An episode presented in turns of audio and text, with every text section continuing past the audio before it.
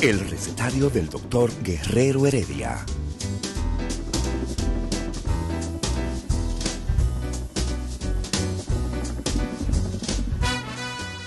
Una respuesta para cada pregunta. Una receta para cada problema. Ven a nuestra propuesta radial, amena, diversa y solidaria. Con alto sentido humano y profesional.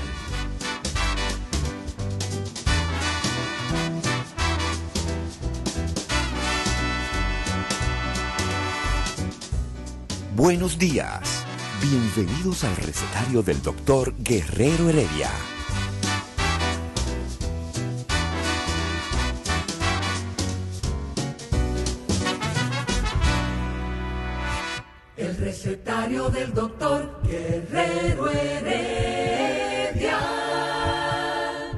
Muy buenos días. Muy buenos días en este viernes del recetario. Los viernes de Lidia Soto, José Rodríguez de Espradel, Sidney Espinosa, Eladio Hernández. Hoy estamos el doctor Rodríguez de Espradel y una servidora en lo que va a ser un programa súper espectacular. Yo quiero que tú sepas eso, Olga, porque vamos a estar explicando y conversando con los oyentes sobre la diabetes. ¿Y por qué yo digo que es súper, súper, súper importante? Porque todos tenemos cerca alguien con diabetes, alguien prediabético, alguien que no sabe nada de diabetes y necesita saber. ¿Por qué necesita saber? Pues por eso, porque todos, no se está oyendo lo que yo estoy hablando. Dime, dime, dime, dime, dime, dime cómo es. Que me acerque más, que acerque más el micrófono a mí. Ok, ahora, bien, no, ustedes me dicen, esto es en el aire, esto es en vivo. Aquí se acepta todo, ¿verdad que sí? Aquí se acepta todo. Entonces, vamos a decir la cosa. Y más, ¿usted qué sabe cómo es que yo lo hablaba con el tipo aquel? Eh, ay, tanto que yo quiero a Cundo y a Josefina. Entonces, la diabetes, eh, que vamos a entrar en detalle con José, a mí como cardiólogo me interesa mucho. Y no solamente me interesa mucho porque el diabético no muere en manos de José, sino en manos mías o del nefrólogo, del cardiólogo, porque hasta los nefrópatas diabéticos eh, terminan con el cardiólogo. Tristemente, la palabra terminar dicha con respeto. Eh, nosotros hoy vamos a hablar de por qué hay tantas medicinas para la diabetes hoy en día. Y yo digo por qué. Porque antes solamente había la insulina, después apareció la glibencamida, La meformina. la meformina. Y y- antes que hay algunas hermanas de ellas que salieron, pero básicamente eso Ya, qué los- sencillo era. Pero ahora, además, las de ahora tienen unas letras y unos nombres. Hay nombres impronunciables, tú lo sabes, José. Sí, hay- Hay que- nombres- lo que pasa es que también hay algunos creativos Ajá. que, que, que- Que lo hacen más que juegan difícil. con las palabras, entonces lo hacen más difícil. Exacto. Entonces, vamos a explicar, tú me vas a explicar a mí por qué hay tantas medicinas para la diabetes. Si todas son para bajar el azúcar, ¿por qué es que se han inventado tantas? O sea, porque yo entiendo de los antihipertensivos, Sí. porque unos son betabloqueadores, tienen su sistema de acción, otros son calcio antagonistas y tienen su sistema de acción, actúan sobre diferentes puntos eh, para controlar la presión. Pero si la diabetes nada más es para bajar el azúcar, ¿por qué es que nos complican tanto la vida con tantos medicamentos? José, dime, explícame, ¿por qué es que no lo entiendo? Bien, bueno, lo primero, vamos a hablar primero de la, de la, diríamos, en términos generales, los dos tipos de diabetes, porque la gestacional es otra. La tipo 1 O y sea, la tipo 2. tipo 1 y tipo 2 y las estacionales otro. O sea que ya Sí. tú me estás... Te ya tú estoy me estás- enredando mal la cabulla y te la voy a enredar más ahora. Ay, ay, ay. Con la tipo 1, pues ahí, en- entre comillas, no hay problema. Y digo entre comillas porque es realmente mucho más difícil manejar un tipo 1 que un tipo 2. A pesar de que para el tipo 1 solo es con insulina, ¿eh? fíjate la, la, Y la es más paradoja. difícil. Y es mucho más difícil. Oh, wow. Porque se necesita eh, primero hacer combinaciones de lo que llaman insulina basal. ¿Qué es la insulina basal? Una insulina que te puede durar hasta 24 horas una sola aplicación. Y esa muchas veces hay que combinarla con insulinas rápidas en diferentes momentos del día antes de, de las comidas. Entonces el paciente además tiene que monitorearse, ya sea que lo haga por pincharse el dedo o con lo- los eh, instrumentos que hay hoy en día, la tecnología que existe hoy en día, donde se, se aplica una vez cada tres, cuatro días un dispositivo en la piel y eso le va leyendo continuamente su- su- sus niveles de azúcar. Y dependiendo de eso, entonces hacer ajustes en, en las dosis de insulina para tener un buen control. Y, y diríamos que en teoría, pues se ve como que así sería mucho más fácil, pero es un poco más complicado lograr ese control. Es más complicado que lo que suena. Más complicado que lo que suena, correcto. El tipo 2, que es el que todos conocemos, La eh, diabetes del adulto le llaman. que le llaman del adulto, pero hoy en día con la pandemia no del COVID, sino de la obesidad, estamos viendo niños y adolescentes obesos que están desarrollando diabetes tipo 2 Por la obesidad. por la obesidad. Niños obesos que se convierten en diabéticos. En diabéticos por la obesidad. Pero mira, ya eso te compromete en otro programa que tú no hable- hables de eso, No, diabetes yo, y te, voy a, obesidad. te voy a traer a una diabetóloga que, acaba de regresar de España a, de hacer una, eh, una, eh, Su una especialidad, especialidad en, en obesidad Wow. y metabolismo. eh, y la voy a comprometer en el aire porque ya yo hablé con ella, a, sí. a la doctora Sabrina Mejía. Sabrina Mejía estará aquí próximamente, hablándonos de obesidad y diabetes. Ya si la dejamos amarrada. Y ahí estamos, sí, exactamente. Ya, después fijamos fecha. Sí. Entonces, eh, en la tipo 2, que hay una diversidad de... ¿Por qué hay una diversidad de medicamentos? Bueno, porque tradicionalmente, como muy bien tú hablabas, lo que se pensaba con la tipo 2 era, bueno, o es por falta de insulina, y entonces hay que poner la insulina, o porque la que produce el cuerpo no, está, no es suficiente, y ahí venía entonces la glibenclamida para estimular la liberación de la insulina que se produce, porque si el cuerpo no produce, no hay medicamento que haga que produzca Solamente la insulina. solamente la insulina. O la metformina en ese momento que nos decía, que nos ayuda a romper lo que se llama resistencia a la insulina, que viene dada, entre otras cosas, por el sobrepeso, la obesidad, y es que aunque hay suficiente insulina, no trabaja adecuadamente.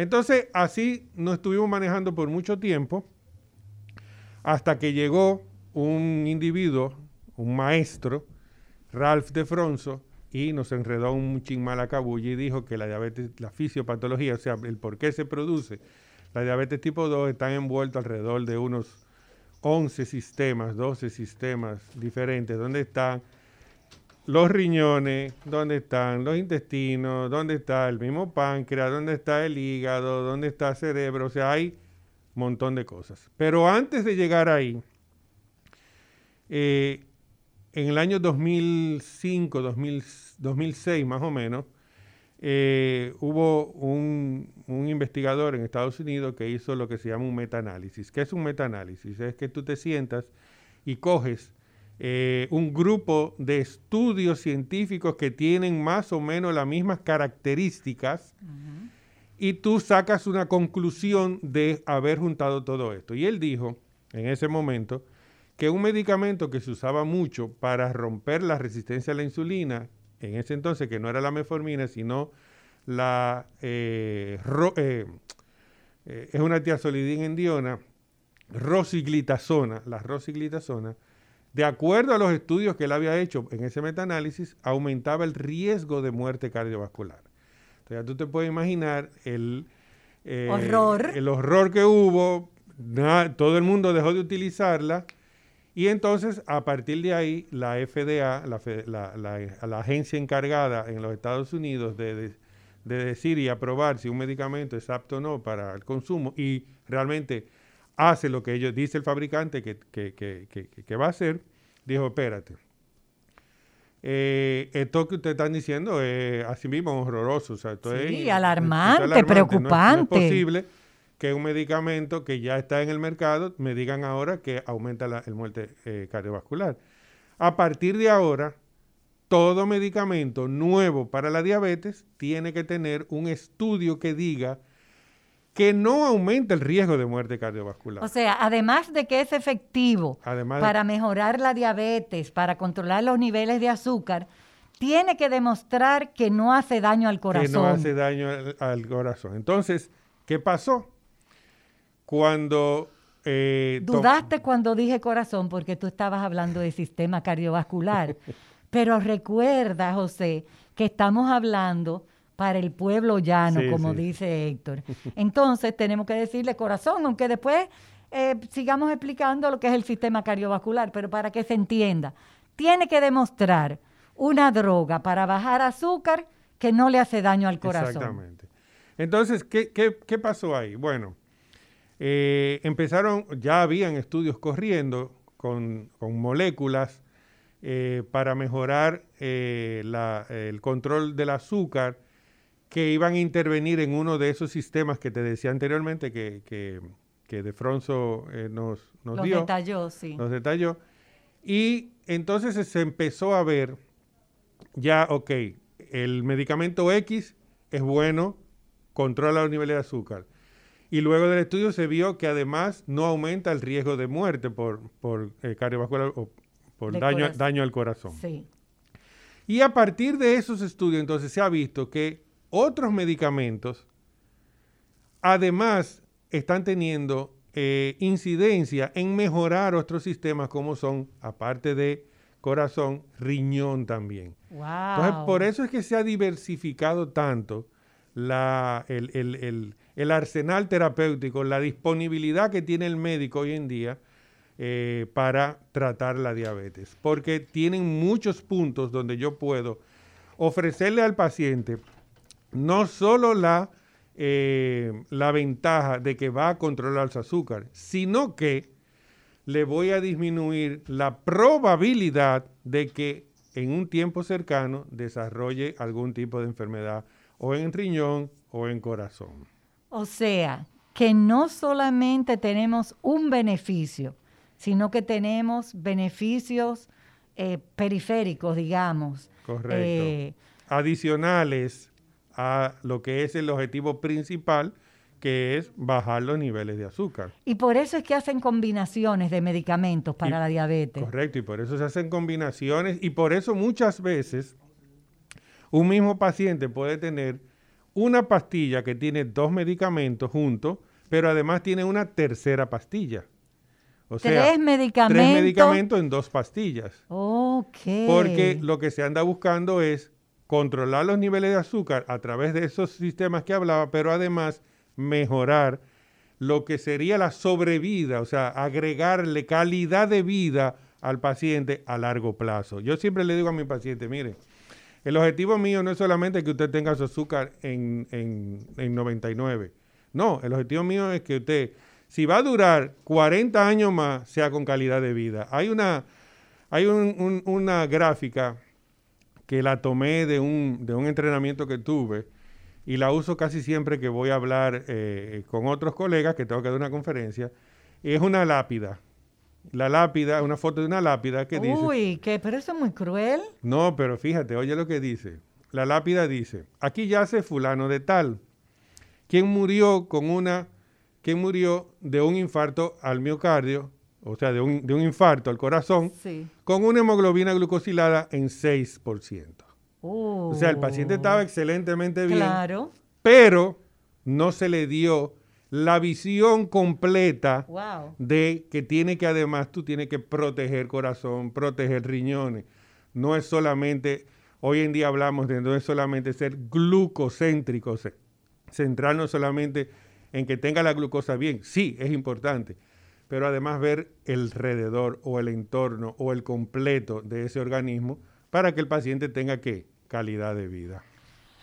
Entonces, Isidro, tú estás oyendo lo complicado que se está poniendo esto. Porque él está diciendo que hay pacientes diabéticos que tienen hasta tres medicinas aunque tomen dos pastillas, tienen tres medicinas, pero hay algo que tú no me dijiste.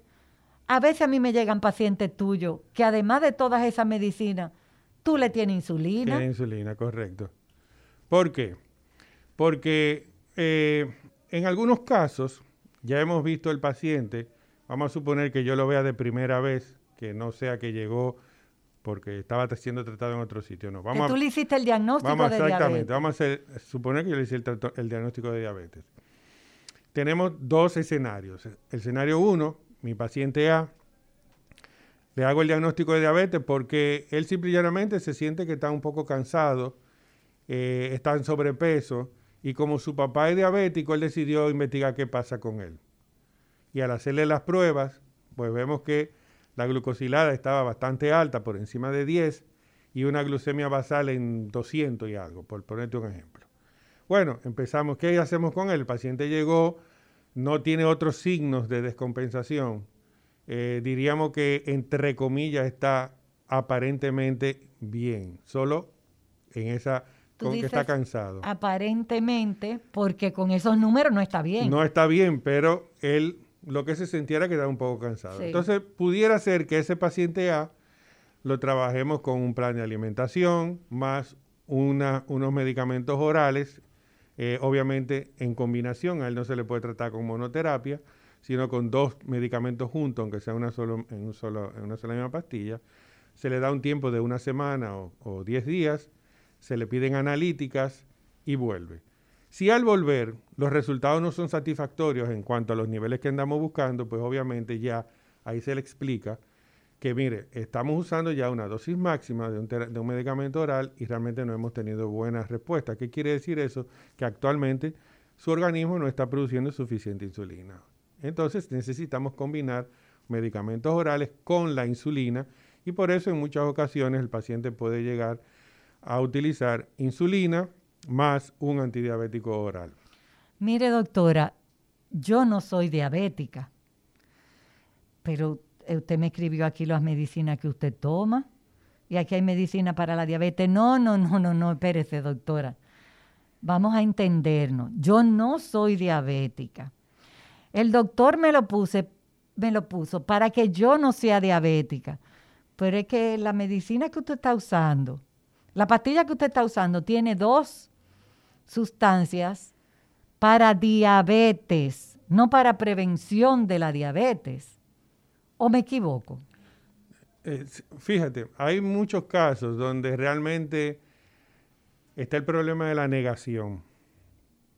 Y muchas veces, aunque se le explique al paciente correctamente, el paciente no quiere inconscientemente aceptar que tiene el diagnóstico de diabetes porque, como hemos hablado en muchas ocasiones, eh, lamentablemente el diagnóstico de diabetes se está viendo o se había visto antes como una sentencia de muerte. Una sentencia de muerte. Entonces, eh, hoy en día eh, el, paciente, si se diagnostica de manera oportuna, si él lleva su tratamiento, si lleva su alimentación, su actividad física, puede vivir su vida bien, totalmente y sin complicaciones. Pero también tú sabes, José, tú lo sabes, que hay médicos que le cogen pena al diagnóstico. E-, ese es el principal error que puede haber. Pero tú lo sabes. Hay que hablarle claro al paciente. Le cogemos pena al nombre y, vemos la cara que pone el paciente cuando yo comienzo a decirle que su presión está alta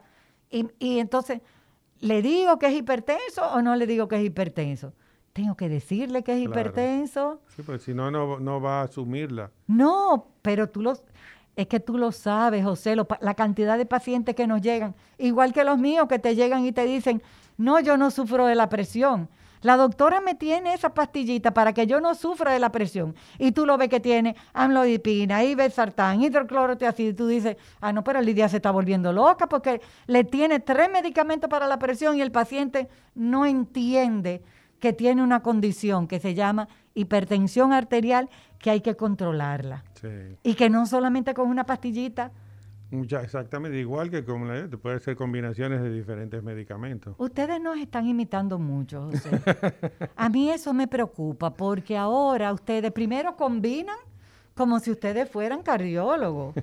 ustedes tienen un arsenal de medicamentos que eso es una cosa impresionante. Lo, bueno del caso, oye, oye esto, lo bueno del caso, que hace unos meses atrás salió un artículo en una revista, yo no recuerdo si se lo comenté a ustedes, salió un artículo en una revista de un medicamento para la diabetes, originalmente creado para la diabetes, pero que hoy en día está teniendo eh, muchísimos beneficios, como son, eh, retrasa lo que es el progreso al daño renal y además eh, disminuye las probabilidades de que un paciente con insuficiencia cardíaca visite las emergencias. Me, me, estoy refiriendo a los ISGLT2, o sea, y específicamente a la dapaglifosina. Ustedes están oyendo los nombres. Es para complicarlo, es para, para ellos sentirse grandes y, y sabiondos. Esos son los que lo ponen. y, el artículo, que realmente era un, análisis, eh, decía, un medicamento, un medicamento con excelentes beneficios cardiovasculares que puede bajar la glucemia. Yo lo leí y me reí, óyeme, yo dije, pero espérate. Y originalmente esto no salió fue para controlar el azúcar. Entonces ahora es de los cardiólogos el, medicamento. Para que lo sepa. para que lo sepa. Y de hecho acaban de darle la aprobación ahora, el, Ministerio de Salud en, esta semana, este mes, le dio la aprobación ya para uso en falla cardíaca.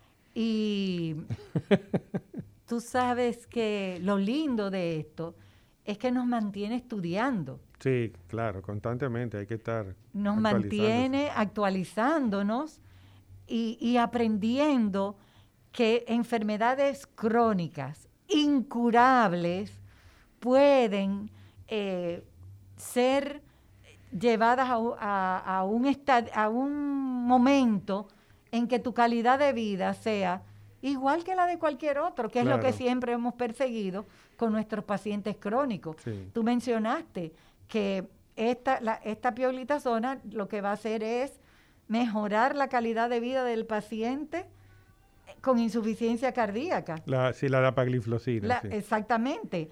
Entonces, tú te fijas que ustedes lo complican. y si no lo pienso... Es para que ustedes no lo puedan decir, no lo dejen a nosotros.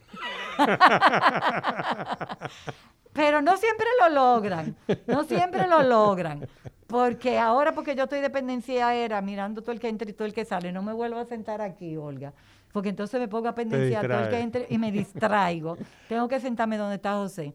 Como medicamentos para controlar el azúcar, estamos viendo que tienen un beneficio. Yo comenzaba diciendo que el paciente diabético, cuando se pone grave, cuando está ya en un momento eh, de la fase final de su enfermedad, termina con el cardiólogo. Entonces yo comencé diciendo eso y tú me dices ahora que están saliendo medicamentos, que están saliendo no, que ya los tenemos en el mercado hace un tiempo, que además de controlar la diabetes, nos sirven como medicamentos de ayuda para condiciones tan graves, tan preocupantes, eh, y que ponen tanto en riesgo la vida del paciente como la insuficiencia, cardíaca. Y la misma insuficiencia renal también, es el daño en los riñones. Estos medicamentos también retrasan el, el progreso al daño renal. El progreso al daño renal. Ustedes los diabetólogos hablan de progreso al daño renal, progreso a enfermedad cardiovascular, o sea, ustedes hablan como que eso es algo que va a pasar, a menos que no se actúe para lo contrario. Eh, eh, sí, correcto. Si no se hace, si, primero si no se trabaja desde el momento del diagnóstico, bueno, me voy a ir más atrás. Yo siempre abogo porque eh, la prevención sea el, el elemento clave para disminuir las prevalencias o las incidencias de, enfermedades. ¿Qué quiere decir eso, para disminuir la prevalencia? El que disminuir el, número de, eh, de, casos. que se están viendo. O sea, que haya menos personas, que haya menos personas. con tal o cual condición o enfermedad. Te, voy a poner un ejemplo. Okay. En el mismo caso de diabetes. Si nosotros tenemos, si, si hay una, eh, diríamos, una orientación hacia qué, eh, en las comunidades donde funcionan los, eh, ¿cómo se llaman? Los, eh, los centros de salud. Ajá, donde haya un centro de atención primaria. Un centro de atención primaria, exactamente. donde se conozcan las familias. Y vamos a suponer que yo tenga la familia X, donde papá es, es diabético, ¿verdad? Ya yo tengo que ver y hacer un trabajo en esa familia. ¿Por qué? Porque primero tengo que ver cómo está mamá también, cómo son los hijos. ¿Están en sobrepeso? ¿Están obesos? Si están en sobrepeso u obeso, esos niños de adolescentes o de adultos jóvenes van a desarrollar diabetes e hipertensión. Entonces yo tengo que hacer una intervención temprana ahí. Pero bien, no llegué a verlos ahí, lo veo cuando estamos adultos jóvenes. Y cuando yo le hago su historial clínico, sí, mi papá es diabético o fue. Y yo veo que el individuo está en sobrepeso, pero además de eso tiene tal vez los triglicéridos un poco elevados. Y, y la glicemia está en valores normales. No me puedo quedar ahí. Es un individuo al cual yo tengo que mandarle a hacer una curva para asegurarme de que no esté o diabético o prediabético porque yo puedo tener en estadios iniciales un paciente diabético con glicemias de ayuno normal. ¿Y la curva te dice si es prediabético? La curva me va a dar el valor a las dos horas y me va a decir si es prediabético. Y yo ah, inmediatamente tengo que hacerle cambios para que eh, eh, retrasar entonces la probabilidad de que él se convierta diabético. Y si yo retraso la probabilidad de que se convierta diabético, retraso las complicaciones. Pero Oye esto, ya se ha demostrado que niveles de azúcar postprandiales, o sea, después de, después de las comidas, iguales o mayores a 140, 140, que es cuando en la curva nosotros diagnosticamos prediabetes, ya a partir de 140 hay daño a nivel del endotelio. Y si hay daño a nivel del endotelio, estamos hablando de que ese daño a nivel de corazón viene por ahí caminando. Zumbando. Y todavía no es diabético. Wow. Y todavía no es diabético. Entonces, por eso es muy importante la prevención y hacer el trabajo desde antes de que se desarrolle la enfermedad. O sea que no es que esta doctora si es histérica, alarmista, que le dice a uno que desde ahora hay que ponerse a comer diferente y hacer ejercicio. ¿Tú eres de esos doctores histéricos que pone a la gente a comer diferente y hacer ejercicio? Dice Olga que no, sí. Que no. en, en, todas las, en todas las consultas, bueno, obviamente en la consulta de primera vez siempre le, hablamos de eso, pero en todas las consultas yo tengo un rosario que se lo leo eh, eh, cuenta por cuenta en cuanto a lo que es las alimentaciones, pero no solamente si comió o no comió sano, yo le detallo. Comió esto, comió aquello, comió esto, comió lo otro. Pero, José, tú pagas muchísimo dinero en ese consultorio de, de Mario Lama, del HS eh, eh, Medical Center, así que se llama, ¿verdad? ¿Cómo tú te vas a detener a conversar con cada paciente? Tú pierdes mucho tiempo en eso. lo que pasa es que si nosotros no sacamos el tiempo para eh, recalcarle al paciente eh, lo que es y lo que no es, eh, el trabajo está hecho menos de media. Es menos de media. Menos de media. Es increíble cómo un paciente que yo veo hoy por primera vez y le hablo de todo, su alimentación, actividad física, todo, lo veo hoy. le doy continuidad. Probablemente en su visita a los seis meses probablemente, eh, yo vuelvo y le pregunto por ciertas cosas, que es lo que yo estoy haciendo ahora. Y me dice, pero usted nunca me ha hablado de eso. Ay. Óyeme. Ay, qué dolor, qué, qué, cuchillo que se clava hondo en y el lo, alma. Y lo bueno del caso es que yo no solo le hablo, yo se lo doy por escrito. O sea, yo le doy una hoja donde tienen sus recomendaciones. Entonces, a veces uno, ¿qué es lo que te le queda? Es respirar hondo y decirle, muy bien, Perfecto. Entonces vamos a repetirlo de nuevo. Vamos a hablarlo ahora. Tú sabes qué yo hago, yo lo escribo.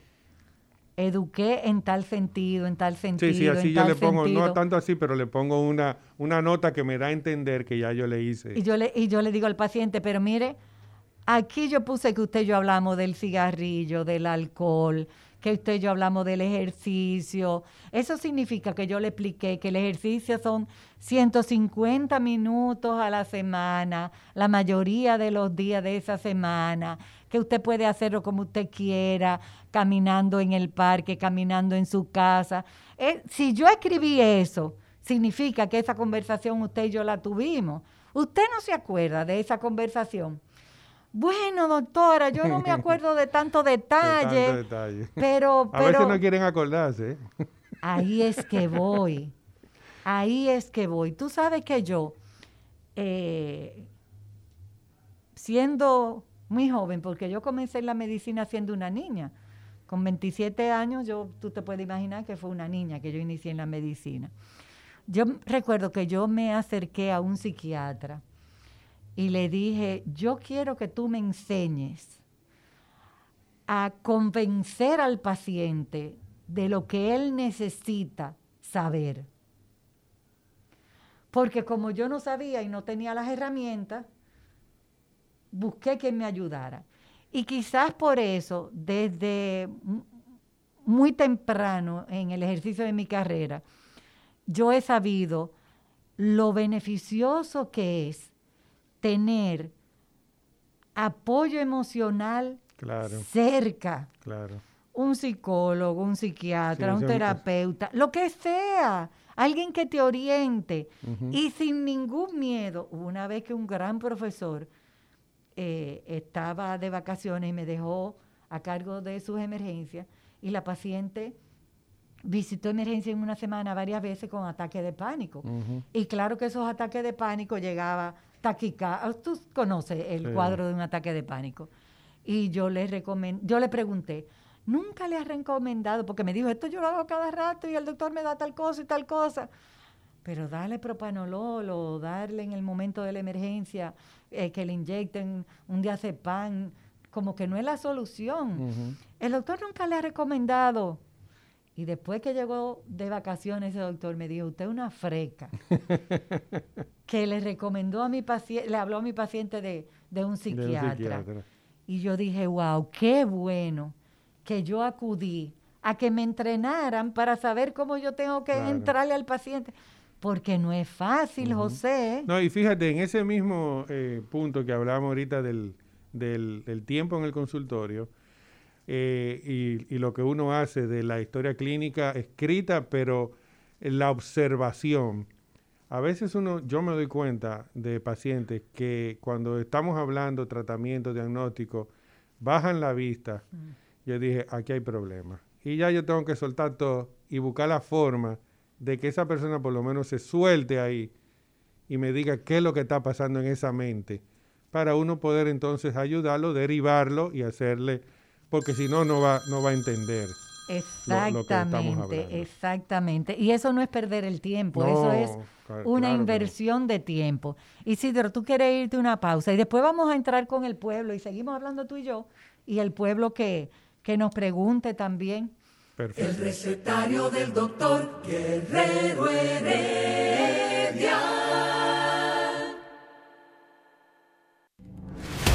Levántate con el nuevo bloque matutino de Rumba. A las 6 de la mañana un equipo líder en información te presenta El Rumbo de la Mañana.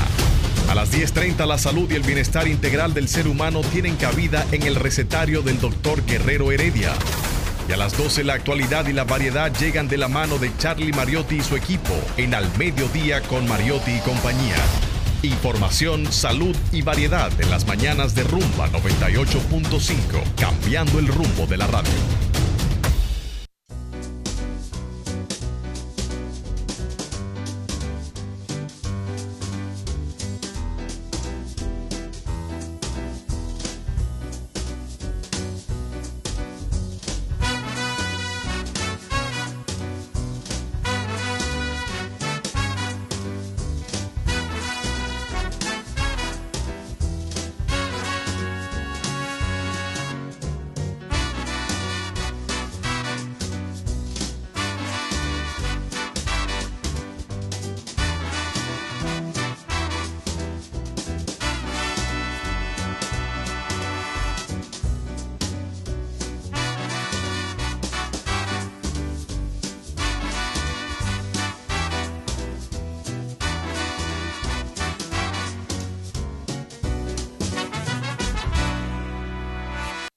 Recetario del doctor Guerrero Heredia. Regresamos, regresamos a, al recetario. Hoy estamos hablando de diabetes y vamos a, a comenzar temprano con el pueblo, pero eh, fuera del aire, José me estaba comentando algo que me dejó muy pensativa, porque José me preguntó, Lidia, ¿y si tu paciente no tiene dinero con qué comprar todas las medicinas que tú le indicas? ¿Qué tú haces? Pero imagínate, si nos llevamos a la casa todos los pacientes. sí. dame, dame soluciones, dime, dime alternativas. Eh, soluciones. Ay, qué difícil te la puse. Sí, me la pusiste bastante difícil. Pero mira, cuando decidimos tocar el tema de, medicamentos para la diabetes que trabajan y que mejoran lo que es la, calidad cardiovascular o, el corazón de los pacientes, me ha parecido interesantísimo, por, y obviamente todo lo que hemos ido hablando hoy, pero también por el hecho de que son medicamentos de última generación, son medicamentos caros pero son medicamentos que no están incluidos en el catálogo del plan básico de salud. ¿Qué significa eso? Que no están incluidos en el catálogo del plan básico de salud. Que un, el paciente que tiene su seguro, no importa la ARS que sea, eh, solamente no paga un adicional para un complementario, sino que esa es la gran mayoría que tiene lo que es el básico, tiene que adherirse o pegarse o, a, lo que es los medicamentos que están aprobados en ese catálogo. O sea, eh, su seguro no le cubre esas medicinas que protegen su vida. Correcto. Entonces, ese catálogo tiene más de 15 años, más o menos, no recuerdo. Sin revisarse. sin revisarse. Pero no solamente eso. Hay más, wow. Hay más. Hace poco se aumentó el monto. Y qué bueno. se llevó a 8 mil pesos. Y tú me dirás, mensuales, no, anual. 8 mil pesos anuales para los medicamentos. Y tú sabes que un, cualquier receta tuya cuesta... No, yo, yo hice un análisis y me voy con lo básico que está dentro del plan básico de salud. ¿Qué está dentro del plan básico de salud para diabetes? Las insulinas humanas, la NPH, la rápida y la premezcla, que es 70-30, y la metformina y la glibenclamida. Eso es lo único que está. Entonces yo te tengo... Lo único que está. Para diabetes, sí, para diabetes. Y yo me fui a una farmacia cualquiera a preguntar eh, precios y tomé los precios más económicos. Meformina de 8.50 por 30 días aproximadamente saldría alrededor de 690 pesos. Y glibenclamida, que es la, muchísimo más barata, eh, esta sale como 8 pesos por eh, cada tabletita, o sea, 100 tabletas son 80 pesos, ¿verdad? Las insulinas, eh, la más económica, salen alrededor de 486 pesos. Eso es sin impuestos, ese es el, precio que tiene. Entonces yo hice un pequeñito análisis, varios escenarios, para que veamos. Vamos a hablar del escenario 1. Es el paciente que solamente está con metformina y glibenclamida en dosis máxima, o sea, dos metformina por día, dos glibenclamidas por día. Dos meformina por día son eh, al mes 1.700 pesos y dos glibenclamida por día aproximadamente 480 pesos. En total son 2.180 pesos al mes. Al mes. ¿Qué quiere decir esto? Que en cuatro meses serían 8.720 pesos. O sea, para el cuarto mes no le da para comprar sus medicamentos. ¿Qué va a pasar con los otros ocho meses restantes? ¿Y qué va a pasar con, su control? Con su control. ¿Y qué va a pasar con la hipertensión, con los colesteroles? Yo, te tengo algo con eso también. Ay, sigue, pero ya me está doliendo la barriga. Entonces, vámonos con el, con el paciente 2. Ya este se le puso insulina, una dosis promedio, unas 25 unidades por día, más o menos. Eh, perdón, 40 unidades por día más meformina dos veces al día. Eh, la meformina sigue siendo al mes 1.700 pesos y los viales que va a utilizar este paciente serán aproximadamente dos viales, porque cada vial, o sea, cada potecito de mil unidades, eh, la más económica cuesta 486, serían alrededor de 972 pesos. En total, 2.672. Si nos vamos al mismo análisis de en tres meses, son 8.016. Le faltarían 16 pesos para poder completar el tercer mes. Ahora, si a ese individuo le agregamos un antihipertensivo básico, uno solo, genérico, diríamos los sartán, de 100 miligramos. Ese losartán, por 30 días, le puede salir el más económico que encontré en 3.960 pesos. O sea, ya no le da ni siquiera para dos meses. No. Ni siquiera para dos meses. No. Y me fui a una estatina o rosuvastatina, es un medicamento para la, los colesteroles. Los colesteroles. Busqué uno genérico también y el más económico que encontré, 790 pesos, tres meses. Eh, perdón, un, 30 días. O sea que, si le sumamos hipertensión y le sumamos colesterol, dislipidemia, el paciente no puede costear por su seguro ni siquiera dos meses de tratamiento. Eso es un crimen. Porque el paciente al, tercer mes y los siete, ocho, nueve meses restantes, diez meses restantes, no deja de ser hipertenso, no deja de ser diabético, no deja de tener dislipidemia o colesteroles elevados. Y estamos hablando de que va a ser mucho más económico si yo le proveo los medicamentos ahora a que él me haga un infarto, que tenga que hacerle una, eh, eh, un, cateterismo. una cirugía de corazón abierto que haga un, un accidente cerebrovascular o ACV, como llama la gente, un derrame, y tenga que darle terapia o quede discapacitado y sea la única persona que trabaje en la casa y no puede trabajar. O sea, o que tenga que ir a diálisis. O que tenga que ir a diálisis. O sea, a, a largo plazo, creo que es mucho más económico proveerle los medicamentos a los pacientes. Y hay controles para uno decir, bueno, es que lo mal usan, que, que los... No, no, hay controles. Claro. Entonces, ese es un punto, porque de nada nos sirve tener medicamentos excelentes, como lo que acabamos de hablar, si el paciente no puede adherirse, o sea, no puede mantener su terapia el año completo, porque eso es lo que nos va a asegurar que el paciente no haga complicaciones. Entonces, Olga, el doctor José Rodríguez Despradel está proponiendo que se revise. Que se revise. que se revise. No solo el catálogo, también lo que es, eh, lo que es la cobertura, o sea, el, monto. el monto que ese paciente debe tener. Para ponerte otro ejemplo, todo paciente diabético tipo 1, para poner tipo 1, que es el que usa insulina siempre, el tipo 2, dependiendo del caso debería de estar utilizando un monitor de glucosa hmm. diariamente varias veces al día. ¿Y sabes qué? Las tirillas no la cubre el seguro. Las tirillas no la cubre el seguro. No están en el plan básico. ¿En serio?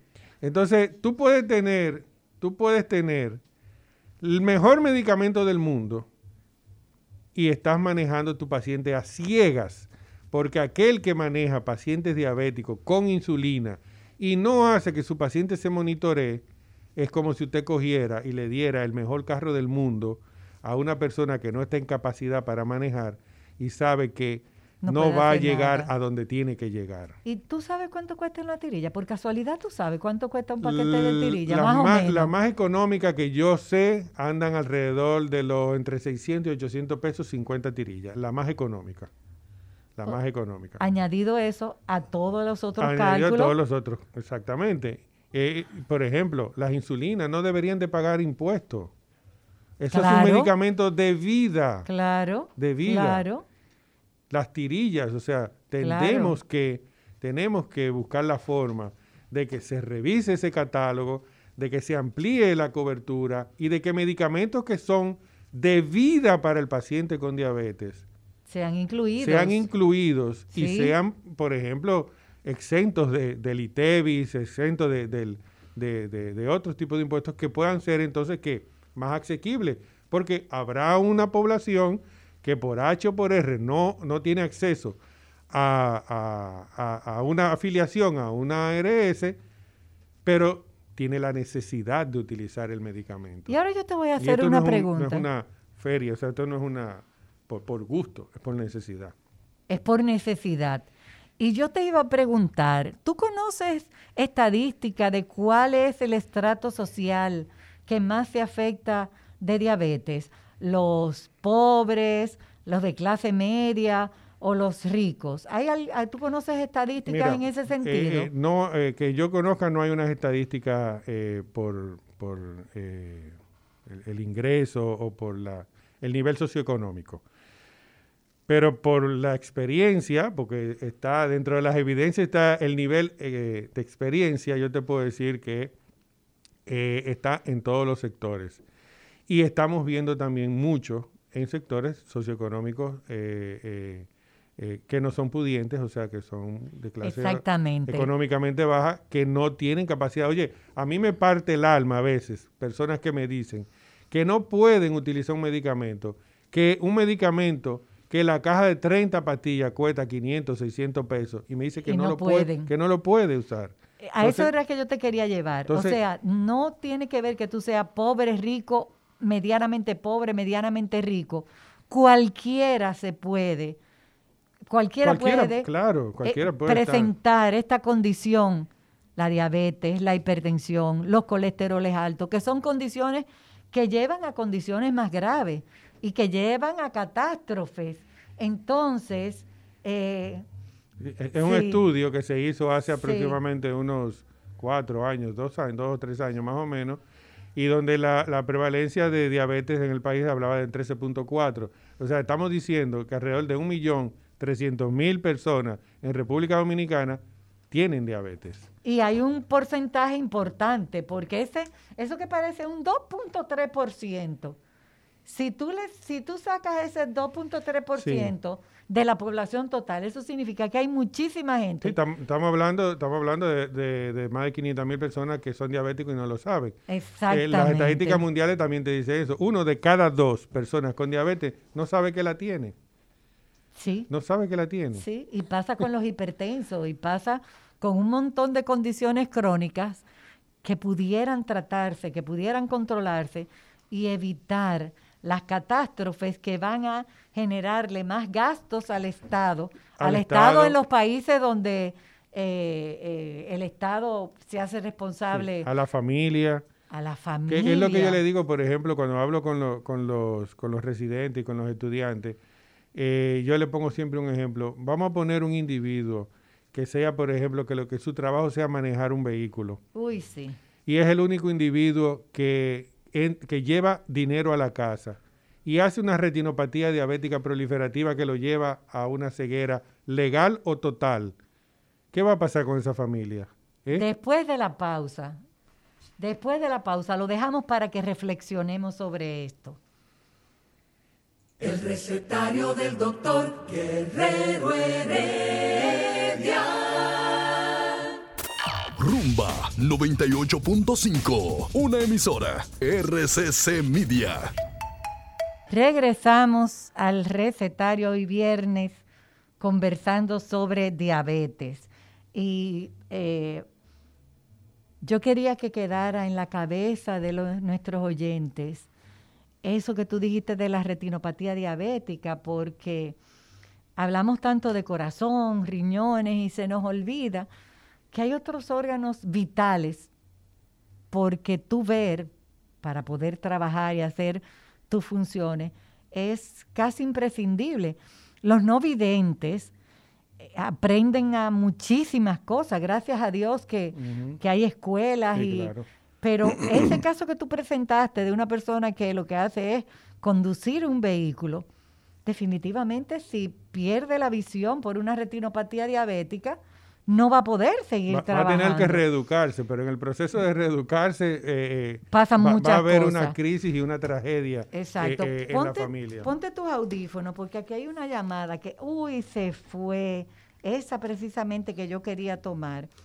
Porque hace un, hace muchos minutos que estoy viendo una llamada internacional y a veces nosotros, a veces no, preferimos tendemos a darle a ese botón Porque aquí tú vas a tu médico cuando tú quieras, pero fuera del país no es así. sí, eso también es una, es una, e, e, es algo grave. Yo tengo, te puedo, te puedo decir que muchos pacientes que vienen de, lo, de Nueva York exclusivamente a atenderse por eso, porque entienden que aquí van a, van a tener una... Eh, primero... Un acercamiento. Exacto. Primero se le habla en su idioma, idioma y, y, en su forma, se le entiende y se sienten más acogidos y obviamente ellos hay mayor empatía en esa forma claro. y ahí se da entonces el proceso de que el, paciente lleva su tratamiento mejor. Claro. Y tiene la oportunidad de ver de ver un especialista, no como allá. Sí, eh, se benefician de, los, de lo mejor de los dos mundos. Sí. Eh, porque se benefician allá de que el médico cualquiera que va le da la receta y le dan los medicamentos.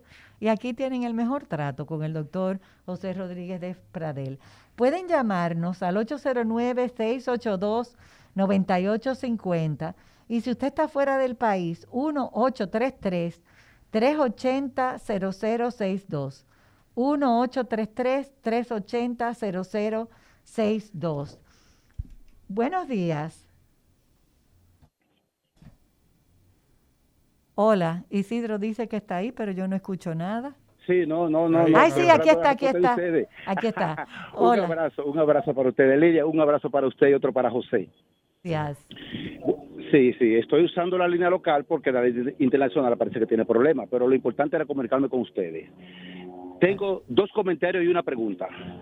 Uno de los comentarios es exactamente lo que dice José sobre esta eh, reubicación, readecuación sobre la seguridad social que va en beneficio tanto de la población enferma como de la población sana, como de los médicos y todo el sistema. Ahí no hay pérdida. Parece que el sistema de seguridad social carece de un médico o de un sistema que, lo, que le informe correctamente cuáles son los beneficios de que ese plan se readecue en beneficio de, los de, los, de los pacientes para evitar complicaciones, porque entonces los gastos van a ser masivos si no hay eso. José, precisamente José Ramírez, un llamado para una marcha que hay con todos los especialistas para negociar eso de nuevo, para ver si se logra lo que José está diciendo. Mi otro comentario es, señores, sobre la educación del paciente. Acuérdense que una sola visita es difícil educar a un paciente. Uno lo puede intuir, pero educarlo no, es todo un proceso. Por eso aquí en Norteamérica se han abierto líneas para que cuando el paciente tenga alguna duda se comunique directamente con su médico de atención primaria o su especialista, si está, está referido, para continuar el proceso de educación, porque hay que pasar por varias experiencias para entender el proceso. Pero es más fácil educar a los familiares, como bien dijo José, que vienen con ese antecedente ya a través de la experiencia del enfermo, pues se puede educar más fácilmente a los familiares. Y mi pregunta es la siguiente. ¿Cuáles son los efectos secundarios de ese medicamento que tanto va en beneficio de la diabetes como tiene un efecto positivo sobre el corazón? Acuérdense que hay medicamentos como fue la ivermectina que se hizo inicialmente para una patología, pero concluyó que también era antiviral. Entonces, ¿tiene algún efecto secundario ese medicamento que va en beneficio tanto de la diabetes como de, la, como de las cardiopatías? Lo escucho del aire, señores. Un abrazo. Sí. Gracias. Eh, interesantísimo su, su, su, intervención. Primero voy a, iniciar diciendo en la parte de la educación, de lo que él hablaba de hacerle hincapié a los pacientes. Realmente es un punto muy interesante porque cuando uno le hace el diagnóstico al paciente, ahí hay un choque de emociones, que realmente el paciente lo primero que está haciendo es tratando de asimilar el diagnóstico y obviamente oye y no escucha. Eh, y por eso es que en cada consulta... Oye y no escucha. Sí, y por, y por eso en cada consulta hay que eh, recalcar, volver a hablar, volver a decir y volver a tratar las partes que son eh, ya no solo farmacológicas, sino aquellas de cambio en el estilo de vida, la alimentación, la actividad física. Eso en cada consulta hay que eh, eh, mencionarlo y hablarlo con el paciente. Todo medicamento, todo medicamento tiene algún tipo de, reacciones adversas o, de efectos secundarios. Eh, no hay ninguno que no lo tenga. y en este caso, por ejemplo, lo que hablábamos de los medicamentos ISGLT2, uno lo que hace es ver el paciente y saber a qué paciente le conviene y qué paciente no. Uno de los efectos que se ha hablado mucho es las infecciones de vía urinaria. Entonces, ¿por qué? Porque la función de este medicamento es sacar, por decir así, el exceso de azúcar por la orina. Entonces, una orina dulce va a ser un caldo de cultivo para el crecimiento de patógenos, de bacterias, de hongos. Entonces, si es una persona que tiene eh, ya historia de que hace en un año varias infecciones de vía urinaria, pues obviamente no va a ser el candidato más apropiado para que usted le ponga ese tipo de medicamento. Ese por mencionar. Por mencionar uno de ellos, claro. Sí. Buenas. Buen día, ¿cómo está Lidia? Bien, gracias a Dios. Cuénteme. José, ¿cómo estamos? Gracias. Eh, la pregunta mía es la siguiente, ¿qué tiene que ver la diabetes con la visión? Por favor, y me disculpa la molestia. Ninguna, ninguna molestia, estamos aquí para servirle. repite? La, ¿Qué tiene que ver la diabetes con la visión? Ah, con la visión. Bueno, la diabetes realmente tiene que ver con, con prácticamente con el cuerpo completo. Bueno, porque tiene que ver con el endotelio vascular, Sí. que es la capa más interna de los vasos sanguíneos, y donde usted no tiene un vasito sanguíneo. Pero vamos a hablar un poquito de diabetes y, y la visión.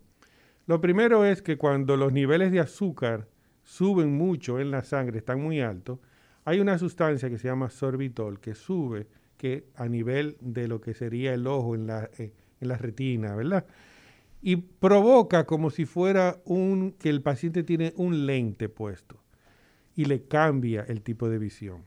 ¿Qué pasa con el ojo? El ojo tiene una capacidad de adaptarse increíblemente. Y usted no se da cuenta de los cambios que van ocurriendo cuando los cambios ocurren de manera paulatina. Eh, todo aquel que me está escuchando, que usa, que, que- que utiliza lentes correctivos para ver, para, para, sobre todo para ver de lejos, sabe que cuando le pusieron por primera vez los lentes, lo primero que dijo fue, y el mundo era así. Ajá. Y, y así es que se ve. Lo hemos oído. sí, Lo hemos oído. es así, porque uno estaba acostumbrado a ver de una forma y entendía que eso era lo normal, hasta que se dio cuenta que no, y cuando le hicieron correcciones y le pusieron los lentes, vio que eso no era así. Entonces, ¿qué pasa? El, ojo se va acostumbrando a esa visión.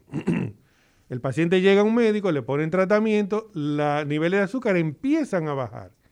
Y al empezar a bajar esos niveles de azúcar, eh, eh, lentamente va bajando también esa sustancia. Y en ese momento es que el paciente dice, pero yo veía bien y ahora veo borroso. Entonces lo que usted me está poniendo me está haciendo daño en los ojos. Y no es así.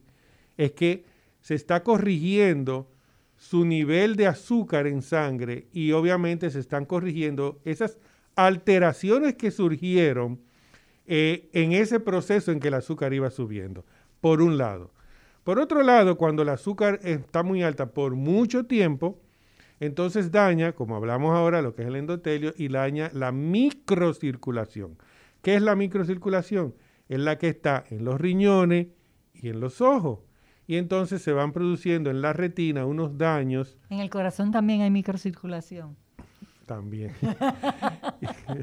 No, que no me lo dejen afuera. ¿Verdad, Ismael? Que no me dejen mi corazón afuera. Bueno, y también se va, se va produciendo entonces esos daños en la, en la nivel de la retina que comienzan como lo que llaman los oftalmólogos eh, exudados algodonosos que se ven como si fuera un grupo de algodón en, en la misma retina. Eso sigue avanzando y puede haber eh, vasitos nuevos que se forman que como no son iguales a los normales se rompen fácilmente y hay hemorragias y cuando hay hemorragias y no se acude a tiempo se puede desprender la retina y ahí viene entonces la ceguera. Entonces sí, la, la- la diabetes con la visión tiene que ver mucho y por eso es que hay que hacer hincapié en un buen control desde el inicio y un seguimiento continuo. Todo paciente diabético, por lo menos una vez al año, si no tiene problema, hay que hacerle lo que se llama un fondo de ojo. ¿Y qué es un, fondo de ojo dilatado? ¿Y qué es un fondo de ojo dilatado? El va a su oftalmólogo, le echan unas gotitas que le dilata la pupila y le puede ver el ojo por dentro, por decir así. ¿Para qué? Para saber si realmente esa retina está sana o no. Entonces, parecería que la diabetes es como la hipertensión, que tiene predilección por cinco órganos vitales. Hay uno que tú no lo has mencionado, yo lo voy a mencionar ahora. La función eréctil, la vista, cerebro, corazón y riñón. Parecería que tienen eso en común, la hipertensión y la diabetes. Función eréctil, visión, cerebro, corazón y riñón. Sí, sí, están, eh, van de la mano. Sí, yo no sé por qué dudaste y pensaste No, no, y no miraste dudé. al cielo. Realmente no dudé. Estaba, dirían, por decirlo así, estaba buscando en mis archivos, eh, en mi disco duro, si había o no había algo más. Algo Pero no, más. No fue una duda. No fue una duda. Fue, diríamos, lo que pasa que fue, es que el, el- el- disco duro mío estaba procesando un poco más lento. Ok, o sea que estamos de acuerdo en eso. Tú sabes que en este programa yo aprendí, eh, cuando yo digo este programa yo me refiero a mi experiencia y a mi andar con el doctor Guerrero Heredia, sea en la Casa Vieja o sea aquí. Aprendí en la Casa Vieja que eh, lo que te digo, que tanto la función eréctil es Sí, claro. vital, o sea, Sí, es sí. una función de vida. Y yo añado la vista porque eh, cuando Pero- tú eres vidente y te conviertes en no vidente, es, una, es algo muy triste. Si tú eres no vidente de siempre, tú te acostumbras, tú te educas y es diferente. ¿Tú ibas a decir algo o me Pero voy vamos, con vamos a la llamada, y después yo te comento. Buenas. Buenas, bendición y salud para todos. Oiga, cariño, eh, doctor, eh, ahorita usted decía de las tirillas, lo caras que son. Yo la tengo aquí en mis manos, la que, no sé si es de la misma marca, son 10 tirillas por 900 pesos. Y yo quería que un programa futuro, algo que está sucediendo aquí en mi sector, yo vivo en el kilómetro 13 autopista Duarte, por aquí hay muchas personas, porque cuando tú ves más de 20 en el, tu barrio, que primero le sale como un eczema en un pie y luego eso se le complica de una forma increíble con el paso del tiempo. Ya ha habido dos personas que han tenido que amputarle partes de su pie. Diabéticos, diabéticos, No pacientes diabéticos, diabéticos. no diabéticos, no. Ok, vamos a traer un dermatólogo Después, para que no ajá, hable de para eso. que en un futuro me tiene muy preocupada eso. Claro, a ver qué, qué es lo que está pasando por ahí. Mire, Y, ¿y, qué marca, perdón. qué marca son esas tirillas? Sí, eh, me parece que puede ser que el, el, glucómetro Bueno, esta es... Porque 10 potecito tiri- no se venden de a dice Prodigy o algo así. Es que viene con 10 tirillas, pero, Pero ellos se la venden a uno en las farmacias, así mismo 10 tirillas por Glucómetro. 980 pesos. Diez- ¿Perdón? ¿Cuánto? Por 980 pesos. No, eso es demasiado. y es eso- solamente la tirilla, eso no es el aparato. Señor, ya te- no, el aparato no. No, eso, eso, eso, tirilla. se- Eso es un robo. Sí, eso hay que Ay, reportarlo, porque esas tirillas Mi no hijo cuestan es tanto. diabético, debutó diabético con el COVID. Ujú. Y ya usted sabe. O sea, eso cuesta. Todo diabético con el COVID. Óyeme, eh, yo, yo quiero hacer un comentario después de eso. Déjame coger esta llamada, Isidro, por favor.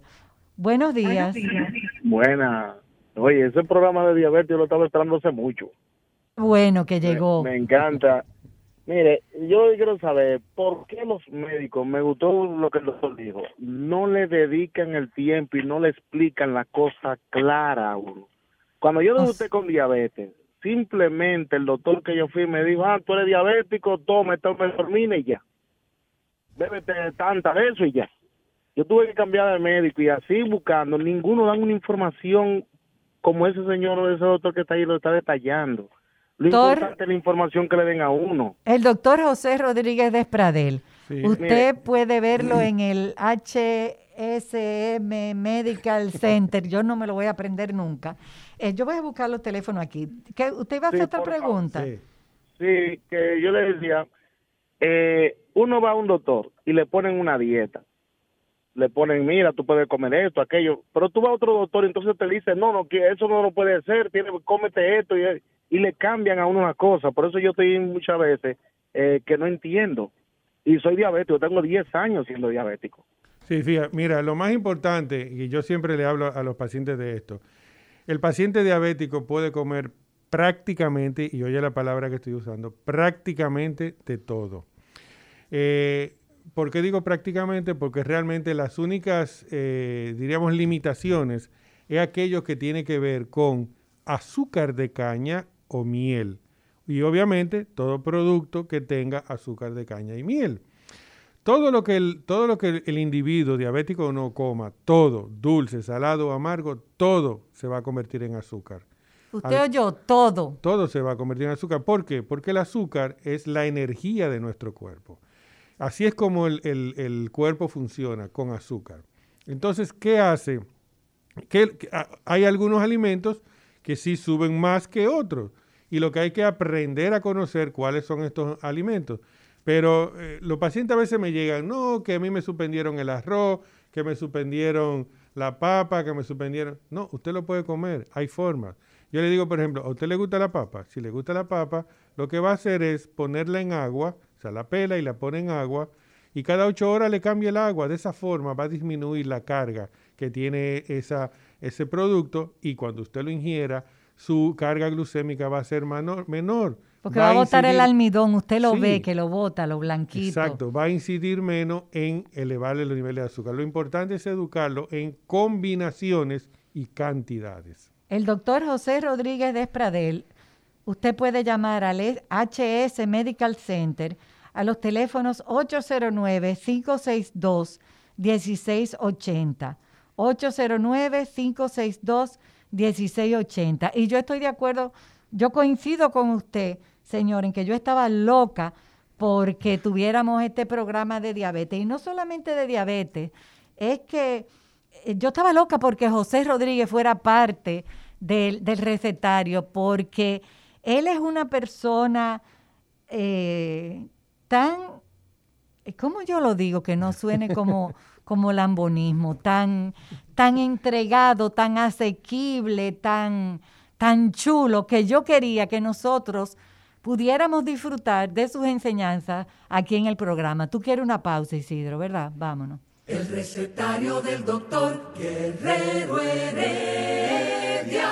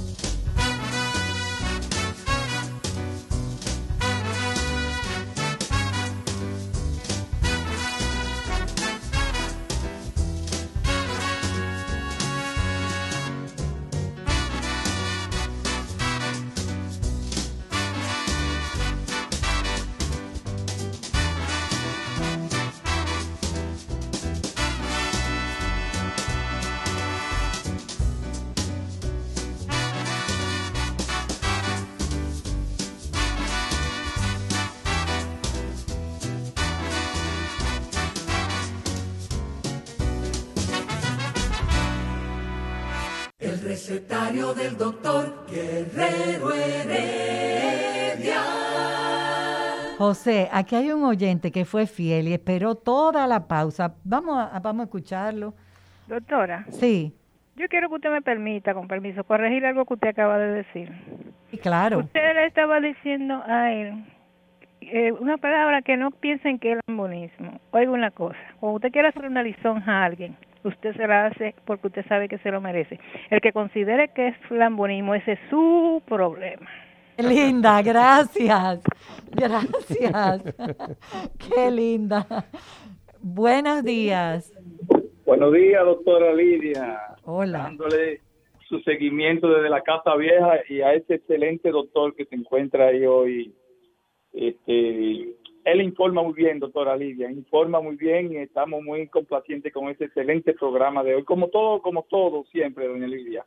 Doña Lidia, mire, nosotros los dominicanos, eh, me voy a referir a una persona que, que hay doctores que no le dan información al paciente, pero también nosotros los pacientes tenemos que aprender, aprender a decirle a un doctor, doctor, explíqueme esto, el por qué, porque hacerle dos, tres o cuatro preguntas. Nosotros llegamos a un y nos recetan y nos vamos por ahí mismo y después cuando salimos de ahí salimos con mil cien dudas que después queremos llamarlo y no hay forma. En el momento, dominicano aprenda a hacerle dos o tres preguntas al, doctor. Y los doctores, doña Lidia, también tienen que ser receptivos con el paciente, que si le hacen dos o tres preguntas, que tengan el tiempo de respondérsela también al paciente. Nosotros somos culpables muchas veces de que no preguntamos. Así mismo es, y no solamente eso, porque puede que en el momento usted esté abrumado, esté afectado, pero lo que usted vaya pensando Escríbalo para que en su próxima visita Claro. usted sepa lo que va a preguntar. Ay, yo no le pregunté al doctor esto. Lo escribo, lo anoto, abro una página en mi celular. Preguntas para el doctor José Rodríguez cuando vuelva a la Sí, consulta. no, y que un, un paciente eh, informado, un paciente educado, un paciente empoderado de su condición, es un paciente que nos va a llevar a nosotros el- eh, más suave el tratamiento. Claro. ¿Por qué? Porque él va a saber lo que tiene que hacer. Pero cuando hay dudas y hay lagunas, ahí es donde vienen las complicaciones. Exactamente. Buenos días. Buenos días, ¿cómo están ustedes? ¿Qué programa ese tan importante? Quien habla es diabética desde hace más de casi 50 años, hipertensa, asmática y sufro de la circulación. En esa dirección creo que lo más importante de un paciente aprender a hacer conciencia de su enfermedad primero y después a conocer su organismo. Miren lo que está pasando con la tirilla, la tirilla, dicho sea de paso. La tirilla es un negocio de, de la farmacéutica, de quien la hace. Entonces, ahora todas las tirillas de todos los aparatos, yo tengo aquí cuatro aparatos y ninguna de las tirillas la están vendiendo. La última que tiraron al mercado es la una que, que costó mil trescientos y pico. Y como yo me monitoreo mi enfermedad no me dura el mes. 50 tirillas me, me duran 20 días 25 días. Entonces para que ustedes se den una idea esa tirilla yo me medí la azúcar esta mañana eh, y la tenía, ¿ustedes saben cuánto? Me, me monitoreó. 682. Mi señor, usted tiene que ir a su médico. Eso no es verdad. Después me la tiré y la tenía en 400 y pico. Le- Y ahora, después que me, me inyecté eh, mi unidad de insulina de la 70-30 y a las dos horas me la puse 112. Entonces, ¿cómo yo creo en esa tirilla? Doctor, ¿cómo ella va a creer en esa tirilla? Muy, muy bien, vamos a sacar un análisis de, ese- de esa intervención que está interesante. Primero, eh, lo que yo le digo siempre a los pacientes cuando les mando a hacer el automonitoreo, le pregunto, ¿tiene un monitor? Sí. Ok. ¿Tiene tirilla? Sí. Lo primero que tiene que, los- lo tercero que va a hacer es revisar la fecha de vencimiento. ¿De la tirilla? De la tirilla, el glucómetro no vence, se le acaba la pila, pero no vence. Usted revisa la fecha de vencimiento. Bien, la fecha de vencimiento está correcta, perfecto. Ahora, ¿cuál es el segundo paso? Aquí eh, nosotros recibimos, o sea, en- en la población dominicana, eh, lo que yo les decía ahorita, ¿quién no tiene, ah, no, no era con, aquí era en otro foro que estaba hablando, que le decía, ¿quién no tiene un familiar en Nueva York? Oh, todos. Entonces todos, entonces ¿qué hacen los familiares de Nueva York? Nos mandan glucómetros, nos mandan eh, eh, todo lo que encuentran que creen que nos pueden servir. Entonces muchas veces, en el 90% de los casos, los glucómetros que envían desde allá no tienen representación local y por eso las tirillas no la venden aquí. Y cada glucómetro utiliza su propia tirilla. Yo no puedo tener el glucómetro A con tirillas de un B porque no va a funcionar igual. Entonces hay que ver, eh, ver si realmente es o no es así. Este tercero, ya hoy en día, gracias a Dios, o cuarto, quinto, ya me perdí. Eh, gracias a Dios hoy en día no usan eh, codificación, pero todavía quedan algunos que codifican. Entonces hay que ver si el código de la cajita, que dice el número que tiene, que dice código, es el código que tiene el glucómetro. Porque si no, también me va a dar error. Y ya por último, es el, es el control del paciente. Si un paciente en la mañana, en ayuna, le da unos niveles muy elevados, lo primero que hay que hacer es investigar si ese paciente en la noche anterior hizo lo que tenía que hacer. Se aplicó en la noche su dosis de insulina, no hizo transgresiones dietéticas, porque fíjate cómo ella inmediatamente se puso su 70-30, la glucosa, según ella nos comentó, bajó Respondió. a 110, 112, 130. Entonces, es un problema eh, que pudiera ser también de el momento de las dosis de la insulina, del recálculo tal vez, y de también de reforzar y evaluar la dieta de la paciente. La recomendación, mi señor, es que vaya usted Sí, tiene que a ir a su médico. Tiene que ir a su especialista. Sí, claro. Y yo quería comentar sobre la señora que dijo que 10 tirillas, 960 pesos. Mire, mi señora, yo pienso que no es la farmacéutica, que es la farmacia donde usted está comprando, Sí. que está haciendo un negocio ilícito, le están robando a los pacientes, porque las tirillas no se venden de a 10. No se venden de a 10, todas vienen como mínimo o 25 o 50. O y ya, ya no quedan de 25, creo que todas traen 50 tirillas. Entonces, mi señora, esa farmacia, no vuelva a esa farmacia. Y más esa marca que ella mencionó, esa marca que ella mencionó no viene de 10, viene es un de 50. laboratorio, es un laboratorio muy serio que se respeta. ¿Puedo Sí. decir el nombre? El laboratorio Suet, que es un laboratorio que conocemos todos muy bien. Entonces, no vuelva a esa farmacia, no vuelva. Compre sus tirillas en otra farmacia y no la compre de a 10, porque la, la casa distribuidora no la vende. No, y que no se hicieron para detallarse tampoco. se porque hicieron para detallarse porque se destapa- manipula. Después que se destapa tiene un tiempo. Exactamente. Buenos días. La señora de las tirillas, gracias. Es en una farmacia que comienza con H para no mencionar nombre.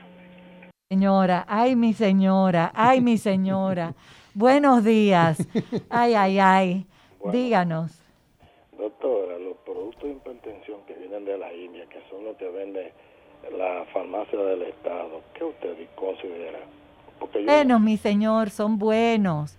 Pensamos que lo que viene de la India, que lo que viene de, De China, China. no es bueno. Y no es cierto. No es cierto.